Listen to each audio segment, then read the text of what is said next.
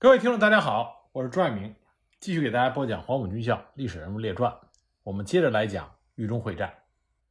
从叶县汤恩伯的司令部到洛阳有一条公路，这条公路叫做叶洛公路。不过从许昌是可以接通这条公路的。这条公路的条件相对较好，可以并排通过两辆汽车。公路呢也较为宽阔，路面坚硬，难以彻底破坏。汤恩伯部虽然在开战以后破坏了公路，但是因为日军这次调动了大量的工兵，所以还是不难修复的。坦克的一大特点就是越障，即便公路的路面较为破损，也算不了什么，只要填平较大的反坦克壕沟也就可以了。日军是以工兵开路，行军的速度极快。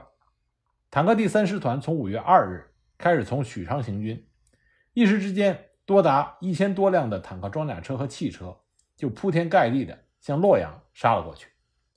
这是日军侵华以来规模最大的一次机械化坦克闪击战，其规模实际上已经超过了诺门罕战役。那么，日军动用的装甲力量强大到什么地步呢？我们这里可以做一个比较。隆美尔在二战期间指挥的德军北非军团只有四万多人，可是日军在豫中会战中动用的机械化兵力远远超过了这个数字。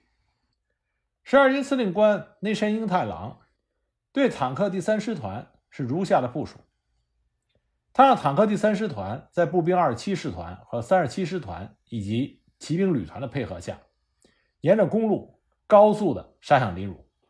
击溃国军沿着公路的防线，占领临汝，这就基本上切断了汤恩伯集团从松山地区向伏牛山地区的撤退道路。随后呢，坦克第三师团务必使用主力，沿着临汝、夹县、襄城、许昌一线游动警戒，阻挡汤恩伯部垂死挣扎，防止他们试图冲破公路。那么接到命令之后，坦克第三师团的师团长山路秀男。没有耽误一点时间，命令所有的坦克立即加油和简单的维护，随后就立即出发。经过几个小时的油料准备和维修之后，五月二日的拂晓，坦克第三师团庞大的部队从许昌附近出发，一万多人和一千多辆坦克、装甲车、汽车就黑压压地杀向了临汝。那么日军坦克第三师团这一出发，这条公路沿线的国军据点就通通的凶多吉少。坦克第三师团兵力众多，他们的这次突击分为三个部分：右翼坦克第十三联队、机动步兵第三联队的主力，再加上机动炮兵第三联队一部；左翼坦克第十七联队、机动步兵第三联队第三大队和机动炮兵第三联队一部。另外呢，还有一个直辖挺进队，主要是师团的搜索队和兵工队，一共是一千多人，拥有坦克五十多辆。主要用于奇袭和巡逻。那么从这种配置上来看，左翼和右翼的部队实力最强，但是直辖挺进队的机动性强很多，属于轻装奔袭的部队。那么坦克第三师团从许昌出发，他们在公路上碰到的国军第一个据点就是夹县。夹县距离许昌仅有六十多公里，虽说不远，步兵却要走两天时间，但对于坦克部队这算不了什么。一个上午的行军，坦克第三师团的右翼就在五月二日的十二点赶到了夹县，然后开始部署攻城。这种高速度是国军之前没有碰到过的。不但增援夹县的国军部队难以赶到，甚至从许昌撤退到夹县的国军也没有日军坦克推进的速度快。夹县是一个小地方，当时全县人口只有几万人。夹县因为扼守住了通往豫西和豫中的公路要隘，历来都是兵家必争之地。而在攻打夹县之前，坦克第三师团的右翼在夹县外八公里的楚河铺镇遭到了国军的阻击。楚河铺镇外围有一条深一点五米的楚须河，这是天然的障碍。国军在这里设有防御阵地，但是没有重武器，只有机枪和迫击炮。一点五米对于坦克来说不算什么，可以直接的开过去。日军开始用轻型坦克试图直接的越过小河，不过这条小河很特殊，国军驻守的一面是几乎七十五度的断崖，坦克根本就开不上去。无奈之下，日军只能动用步兵强攻，试图击溃国军的防线，然后让工兵协助坦克过河。所以日军就使用了坦克第十三联队和机动步兵队强力冲击。他们用坦克炮疯狂的炮击，一个一个的摧毁国军阵地的火力点，然后再用七十五毫米的野炮密集炮击。在日军如此强大的火力下，国军的楚溪河防线几乎无法防御，整个阵地都被日军强大的炮火覆盖。但是守军暂编二十七师在绝对劣势下奋起抵抗，和日军玩命。轻武器对付不了坦克，国军就打日军的步兵。在国军顽强的阻击下，日军也有了一定的伤亡。冲在最前面的机动步兵第一中队遭到了重创，小队长秋山中尉被击毙，整个小队被国军的交叉火力全部打死，无一幸存。虽然国军的守军拼尽了全力，但毕竟血肉阻挡不住钢铁。在日军强大炮火的压制下，国军的河岸阵地很快就不复存在。官兵的死伤很大，被迫后撤到楚河铺镇的阵地继续防御。日军在付出了一定伤亡之后，渡过了河流，攻击楚河铺镇。小小的一个镇子根本挡不住日军的坦克，日军坦克直接冲击到楚河铺镇的土墙，把墙撞倒。国军无奈之下，只能退入到镇内，依靠几道小街，与机动步兵联队第三中队打巷战。那么，在楚河铺镇苦战的时候，夹县的国军调动了一个团，数百人增援。这个团刚刚靠近楚河铺镇，就遭遇到了以逸待劳的坦克十三联队的主力。由于楚河铺镇太小，日军右翼的突击队只使用了一部分的兵力，还有大量的兵力待机。那么，看到国军的增援赶来，日军立刻使用坦克配合步兵冲击，数百的国军被日军迎头猛击。一时之间自身难保，被迫向后撤，寻找依托阵地。这里的国军苦战了数个小时，伤亡太大，阵地全毁，被迫放弃了楚河铺镇，再次撤退。而增援的国军看见日军的坦克冲击太厉害，实在是挡不住，也只能向夹县撤退。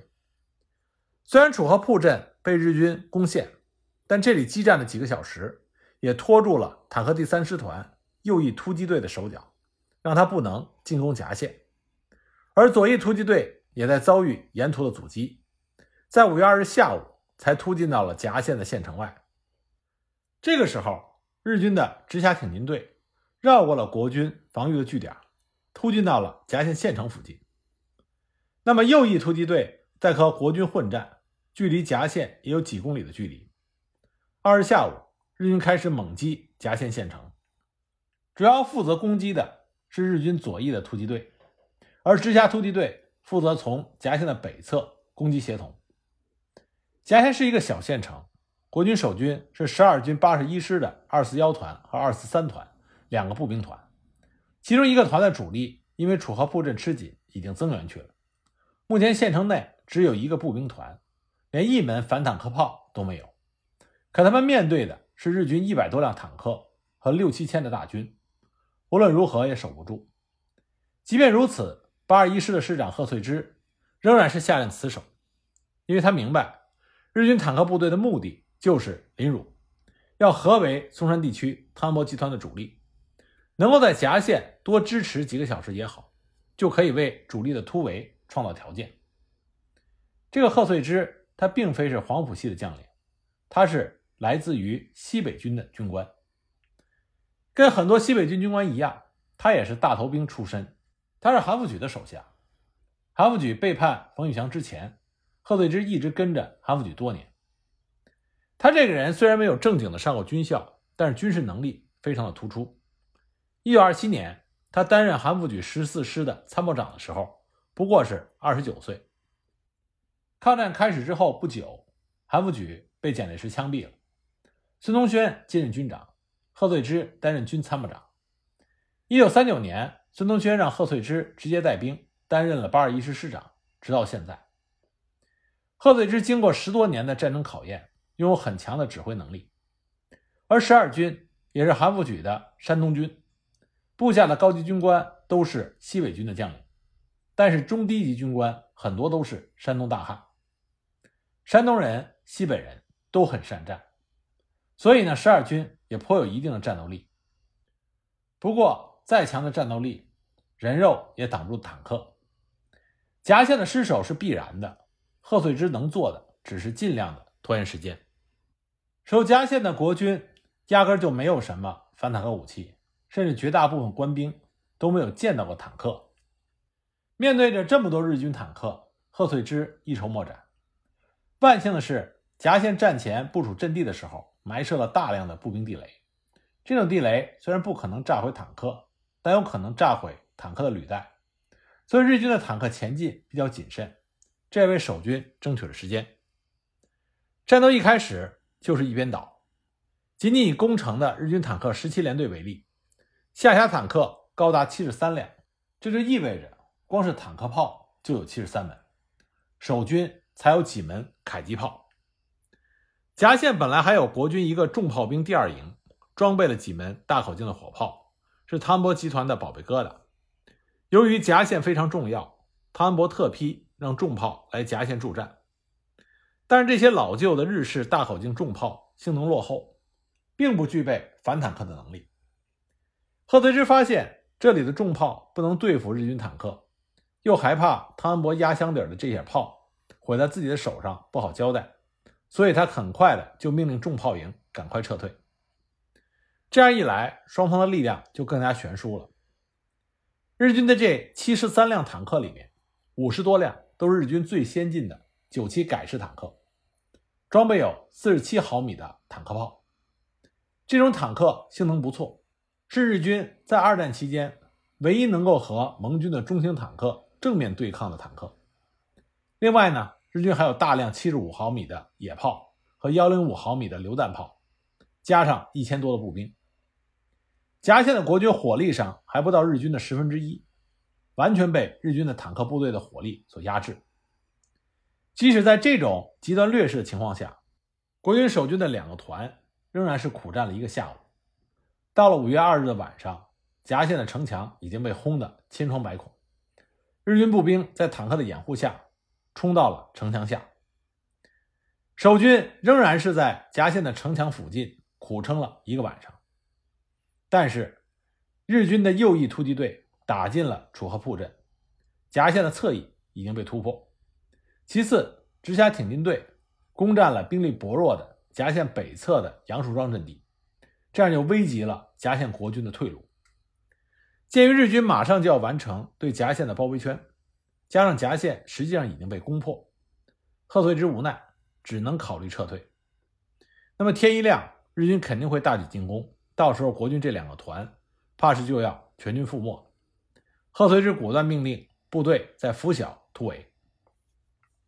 八二一师对夹县附近很熟悉，所以选择了日军包围圈的空当，全力的突围了出去。夹线的战斗持续了一天的时间，最终还是沦陷。那么占领夹线之后，坦克第三师团并没有停留，而是马不停蹄的向临汝县推进。这两地距离不过是三四十公里，对于坦克来说，只是几个小时的路程而已。坦克第三师团沿途击破了国军多支部队沿着公路的拦截，经过一天的苦战，于五月三日晚到达了临汝城外。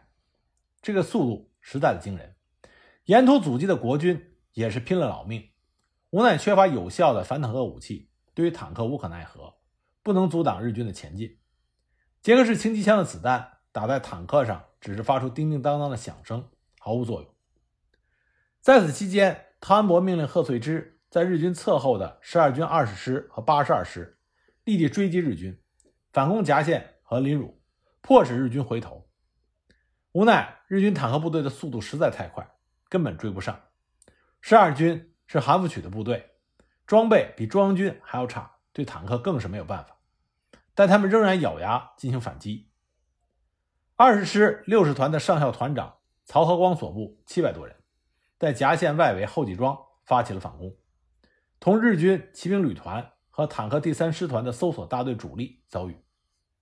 战斗刚一打响，日军就以铺天盖地的炮火压制了曹团长七百多人，几乎站不住脚。曹团长一看情况不妙，立即指挥部下从公路转移到了附近的村庄，凭借着房屋和日军激战。日军不但是炮火猛烈，兵力也雄厚，大量日军的骑兵协同高达三十二辆轻型坦克，在三架轰炸机的配合下，猛烈的冲击国军部队。小小的村子能有几间房屋，根本无法防御日军的炮火，顶多让日军的坦克不能随意的冲到近距离而已。苦战几个小时，曹和光的团伤亡了三分之一，完全挡不住日军坦克的冲击。曹和光一看这样打下去就要全军覆没，所以就下令撤出战斗。他亲自率领一个营殿后，余部放弃了村庄阵地，向山区突围。在曹团长拼死的阻击下，六十团的主力顺利突围。可是他所率领的殿后部队被日军团团的包围。曹团长带着三百战斗部队和伤员，奋力突围，可是他们根本跑不过坦克的履带和马蹄。这些人全部被日军骑兵第二十六联队和两辆坦克给冲散了。混战中，曹团长的胸部被日军的坦克机枪打穿，负重伤；卫兵也被打散，该部伤亡高达两百多人。日军发现了重伤昏迷的曹和光团长，命令周边抓来的老百姓把他抬到临汝去，试图炫耀战果。不过，曹团长负的是致命伤，始终没有醒来。没多久就殉国了。日军最后把曹团长的遗体就地掩埋，并且竖碑标明坟墓里是谁。曹和光团长是国军又一个为国捐躯的团长。夹县是林汝的门户，夹县失守之后，林汝也就危在旦夕了。一旦林汝丢失，日军预定的包抄计划就基本完成。汤博集团无法从松山地区向西南越过公路，撤到伏牛山区，只能向西。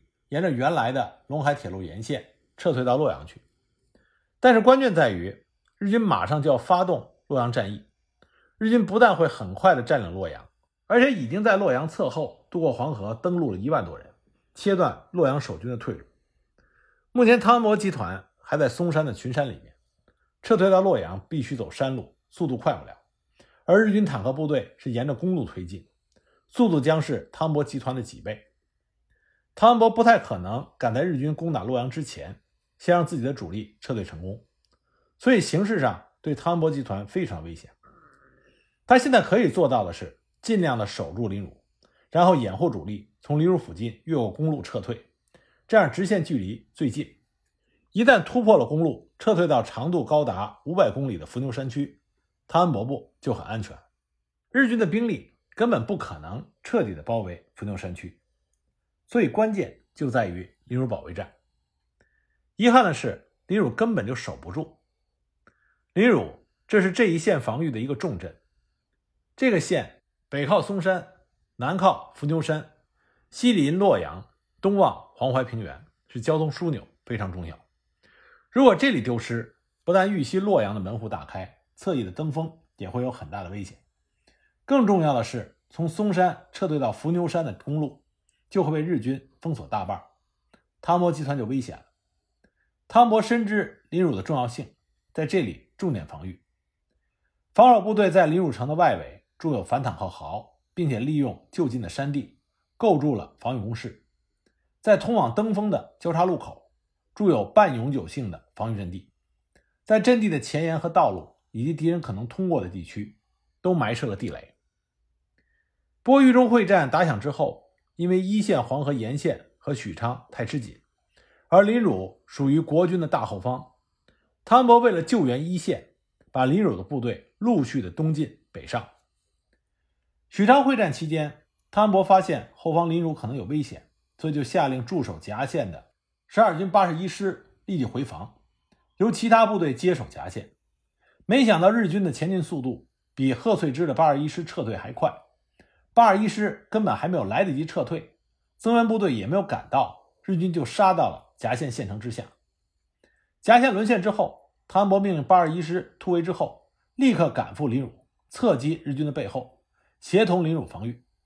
但是日军第三坦克师团的行军速度太快，他们轻松地抢在了贺岁之八十一师之前，就冲到了临汝城下。夹县战斗中，汤恩伯发现日军竟然动用了一个坦克师团的兵力。他就知道临汝会有很大的危险，他紧急地调动了暂编第四军四十七师开入到临汝增援，同时调动登封附近的精锐十三军和八十五军各一部增援临汝。但是坦克第三师团实在过于强大，绝非四十七师一个师可以对付。为了占领临汝，坦克第三师团调动了直辖挺进队和左翼突击队两支主力进攻。四十七师是中央军的主力，原本属于郝梦龄军长的第九军，但是并没有参加忻口会战。我们都知道，第九军在忻口会战中表现出色，但是伤亡巨大，郝梦龄军长壮烈殉国。四十七师之前一直在山西和日军激战，一九四二年才归属到第一战区汤恩伯的麾下，作为直辖部队用于救火。这个师属于中央军一流部队，比较受重视，训练严格，轻武器较好。但即便如此，这个师的重武器水平仍然是很差，只有一个残缺不全的小炮连，装备了俄制三十七毫米反坦克炮数门。豫中会战中，四十七师作为机动部队，暂时驻扎在宜阳，随时准备增援各条战线。接到紧急增援临汝的命令之后，该师就冒着阴雨急行军，迅速地赶赴临汝。途经洛阳的时候，日军的先锋已经在攻打夹县，临汝和洛阳都受到了严重的威胁。坐镇洛阳的第一战区司令长官蒋鼎文认为，夹县、临汝都太小，肯定不能支持多久，看来务必要将主力。集中防御洛阳，掩护第一战区的主力撤退。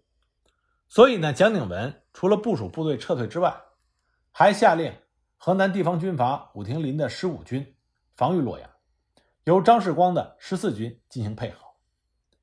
由于洛阳是豫西的防御核心，比临汝还要重要，加上洛阳这里修筑了比较完整的防御阵地，还有专门的反坦克阵地，所以蒋鼎文下令将少量的反坦克武器。留在了洛阳，所以四十七师出发的时候，蒋鼎文命令他们将仅有的小炮连，也就是那几门反坦克炮，留在了洛阳，不让他们带着赶赴临汝。那么这几门反坦克炮后来在洛阳保卫战中的确发挥了很大的作用，但这也意味着四十七师就没有反坦克武器了。该师的官兵严重不满。仔细想想，这是一件多么可悲的事情！整个国军第一战区二十多万大军，居然为了几门老旧的反坦克炮争来争去，这样的装备水平，面对日军一个坦克师团，这怎么可能挡得住呢？但是没有武器也要拼命。四十七师的主力五月三日晚上赶到了临汝，而日军坦克在五月三日的黄昏，已经突进到临汝外围的四里铺，攻击那里少量的国军守军。四十七师幺四幺团第一营用尽全力急行军，才在五月三日晚上赶到了四里铺增援。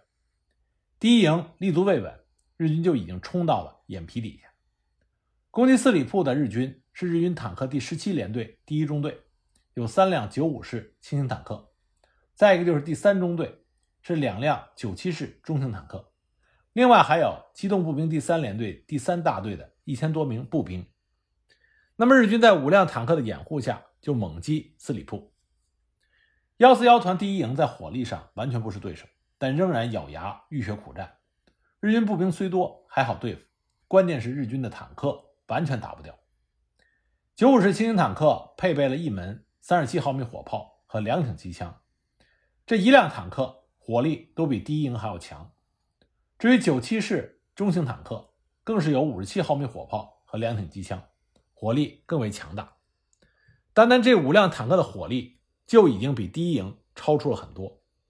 第一营依靠着四里铺少量的工事进行夜战，苦苦支持到了次日的上午，最终几乎全军覆没。在第一营苦战四里铺的时候，日军各部在五月三日的夜晚开始猛攻临汝，先是直辖挺进队绕到临汝的北侧，从下午六点开始猛攻幺三九团的张鲁庄阵地。试图从城北突破临汝防线。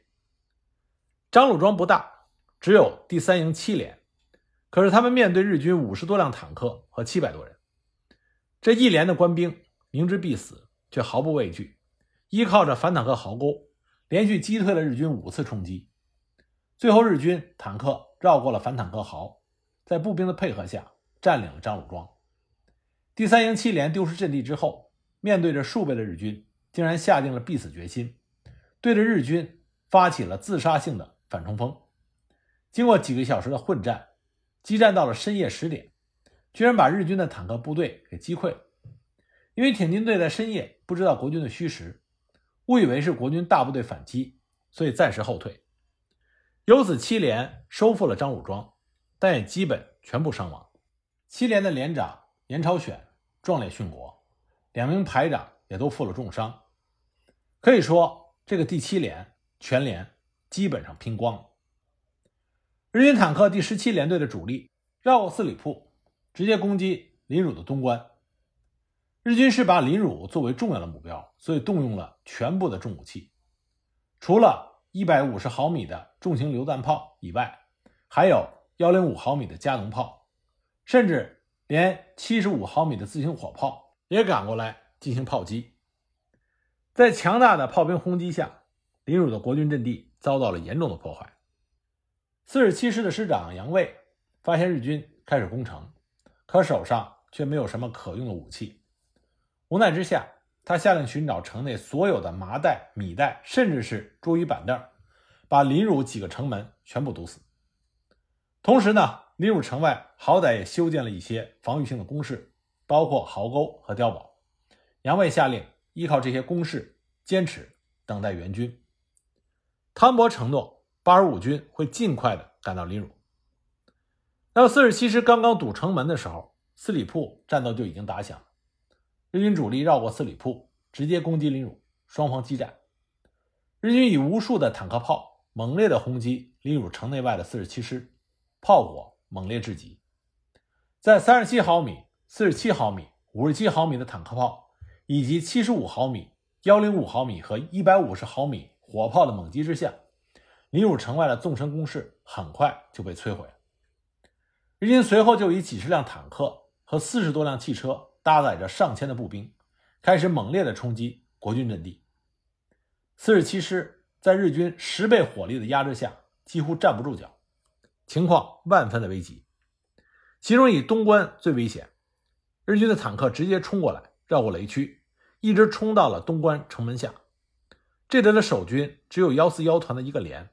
没有任何的反坦克武器，日军坦克猛烈的冲撞城门，好在杨卫先一步下令堵塞住城门，一时之间撞不开。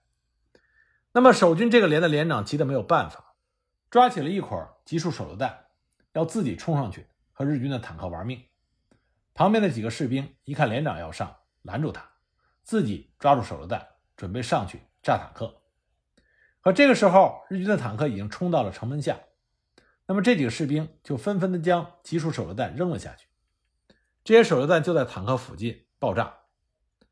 那么日军的坦克听到巨响，误以为是附近埋设了反坦克地雷，吓得暂时向后撤退。很快，日军坦克发现根本没有坦克被毁，又重整旗鼓杀了过来。这回他们在几百米的距离开火，掩护步兵冲击，那么国军的手榴弹就根本炸不到坦克。日军的步兵连续冲击，一些步兵竟然从被轰塌的城门一角翻入了城内。五月三日当晚，一些日军就已经冲入了临汝，临汝城破。万幸的是，在危急关头，八十五军廖运周的幺零师三二八团增援赶到。他们急行军刚刚赶到临汝东的四里铺，就发现日军正在进攻，所以立刻猛烈地展开了侧击。八十五军是中央军的主力。历经过所有大规模的会战，官兵百炼成钢，无畏生死。明明面对着日军大量的坦克，即使知道是以卵击石，他们仍然奋不顾身的进攻。杨德新营长率领的营一马当先，直接就冲入到日军装甲行军队列，用手榴弹连续炸毁了多辆日军汽车。因为这是夜晚，日军遭遇袭击，一时之间大乱，不知道虚实。所以只得暂时停止进攻李汝，转而对付该团。这样一来，李汝暂时安全了。可三二八团却惨了，在日军坦克和步兵的冲击下，区区一个三二八团根本支持不住。他们根本就没有反坦克武器，只能靠着步兵背着一捆一捆的集束手榴弹做自杀性的攻击。这种方式对于孤立的坦克或许还有一些效果，但是坦克第三师团这不是一个小队，而是一整支机械化装甲部队。坦克是有大量的摩托化步兵配合作战的，也就是说，坦克都有步兵保护。国军即便想搞自杀性的攻击，可是背着炸药的步兵根本无法靠近日军的坦克。三二八团力不能支，被迫向后退却。幸好当时是深夜，日军也没有敢于离开公路追入山地。那么日军一看击退了三二八团的攻击，再次转头攻打林汝。